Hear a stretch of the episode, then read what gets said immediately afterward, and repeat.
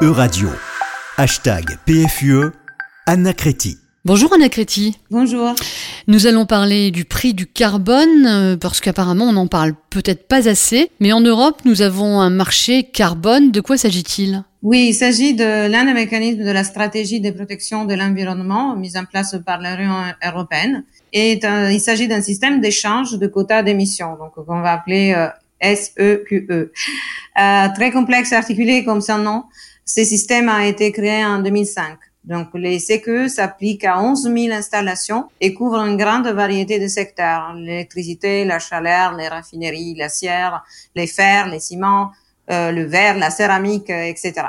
Il aligne dans un seul système d'échange les 27 pays de l'Union européenne et les pays de l'espace économique européen, donc euh, Norvège, Liechtenstein et Islande. Il représente environ 45% des émissions de gaz à effet de serre du vieux continent. Le volume global des quotas en circulation est décidé par la Commission européenne. C'est le cap ou plafond d'émissions. Dans un premier temps, ces plafonds a été fixé pour réduire les émissions polluantes de 20% par rapport au volume de ces dernières en 90. Et à partir de 2021, les permis en circulation sont réduits progressivement de 2,2% par an pour atteindre progressivement la baisse des émissions de 40% par rapport à 90. Alors, demande, offre, comment fonctionne ce marché réellement? Donc, les caps dont on vient de parler est l'offre globale de permis. Et la demande, que l'on appelle plutôt trade, donc euh, échange, dépend des, des entreprises soumises à ces marchés. Dans la pratique, les entreprises ont besoin chaque année d'autant de permis d'émission qu'elles prévoient de rejeter de gaz dans l'environnement. Donc, les entreprises qui émettent moins que les quotas reçus, par exemple parce qu'elles ont investi dans l'efficacité énergétique, peuvent vendre les permis dont elles n'ont pas besoin. En plus des entreprises concernées par les réductions des émissions, les marchés des quotas est aussi peuplé par des traders qui achètent et vendent des quotas en tant qu'actifs financiers. Les fonctionnements de l'offre et de la demande de quotas reflètent donc un principe simple, c'est lui qui émet plus paye plus. Donc depuis 2005, on a un prix du, carbone, un prix carbone, mais, mais ce prix est-il suffisamment élevé, Anna Créti? Bah, Comme tous les marchés, celui des quotas à polluer a connu des hauts et des bas. Un début euh, avec des valeurs hautes, puis un écroulement.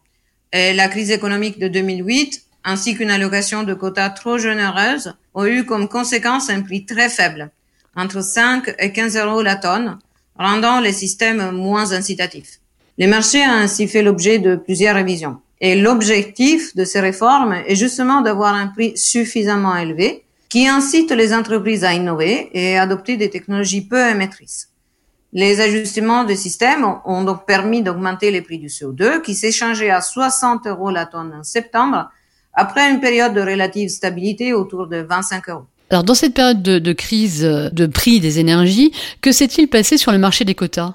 Depuis le mois d'octobre, on a assisté à une très forte augmentation du prix du carbone, conséquence de la hausse de la demande d'énergie et du gaz en particulier au moment de la sortie de la pandémie. Le prix carbone a atteint 95 euros, mais le 7 mars, on passe à 58 euros.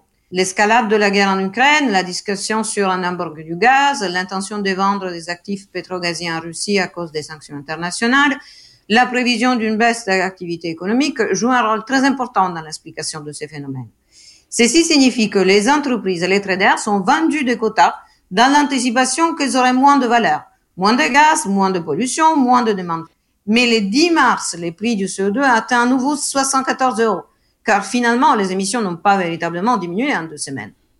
Puis les projets d'embargo feraient partir les marchés à la hausse, on attend à nouveau les 90 euros, et euh, la semaine dernière, nous avons une chute de 83 euros sur la perspective que des quotas pourraient être réinjectés sur les marchés. Cette danse du prix du carbone n'est que le reflet de la grande incertitude qui entoure les marchés de l'énergie et qui va continuer. Merci beaucoup Anna Créti, on vous retrouve la semaine prochaine. Oui, à la semaine prochaine.